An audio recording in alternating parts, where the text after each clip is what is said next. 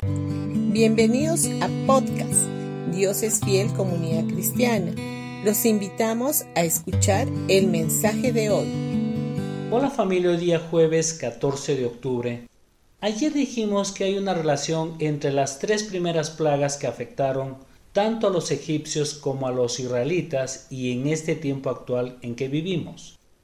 La primera plaga tuvo que ver con las aguas del río Nilo que se convirtieron en sangre. En aquel tiempo el río Nilo era fundamental para la economía del país. Las cosechas estaban supeditadas al caudal del río. Cuando éste mermaba y se prolongaba el tiempo de sequía, se manifestaba una gran hambruna. Esto es lo que sucede en la actualidad.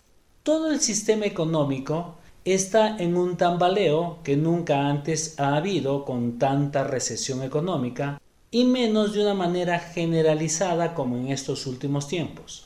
La segunda plaga, la de las ranas o sapos, tiene que ver con la inmoralidad. Este era el símbolo de la fertilidad para los egipcios. La Biblia habla de los sapos o ranas en relación a la impureza.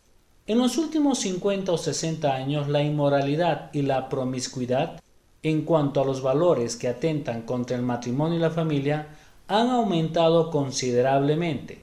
Las redes sociales están llenas de pornografía, la forma liberal y promiscua de pensar de la sociedad moderna afecta también a muchos creyentes. La tercera plaga tiene que ver con los piojos o como aparecen otras traducciones, insectos que viven como parásitos en el hombre y en algunos animales alimentándose de su sangre. En resumidas cuentas, esto nos habla de bichos molestos que pican y producen malestar. Estos insectos representan simbólicamente a las enfermedades transmisibles. Muchos de estos insectos transmiten enfermedades como la malaria, el SIDA o el virus del Zika, por ejemplo. Nosotros como creyentes lamentablemente no estamos libres de estas cosas, ni tampoco del coronavirus y de todas las incomodidades relacionadas con el mismo. Sin embargo, a pesar de esto, el Señor nos sostiene y nos provee todas nuestras necesidades. La Biblia dice que estamos en el mundo pero no pertenecemos a él. Hay un pasaje interesante que tiene que ver con lo que experimentó Abraham después de haber vuelto de la batalla con los reyes que se habían juntado en el valle de Sidín.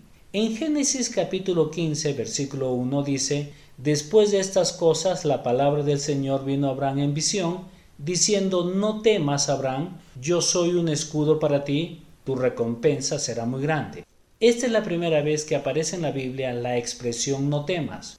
Junto con eso, Dios le prometió a Abraham que iba a ser su escudo protector y su gran recompensa. Dios no le habló simplemente de una recompensa, sino de una muy grande. La Biblia nos muestra que Dios es galardonador. A pesar de las situaciones difíciles que podamos estar atravesando, Él es nuestro escudo protector y nuestro gran galardón.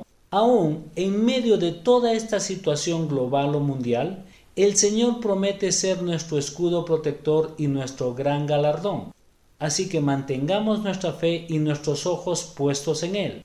Tenemos fe en medio de la crisis porque nuestra fe está depositada en Cristo nuestra fe habrá de ser galardonada en base a su gracia y a sus riquezas en gloria. También la Biblia dice que por medio de la obra de Cristo estamos bajo la bendición de Abraham. Así que tomemos esta promesa por fe para todos también. Y habrá de manifestarse en nuestras vidas todos los días, porque Dios revierte las cosas negativas y las convierte en positivas para todos aquellos que creemos en sus promesas. Bendiciones con todos ustedes y que tengan un gran día.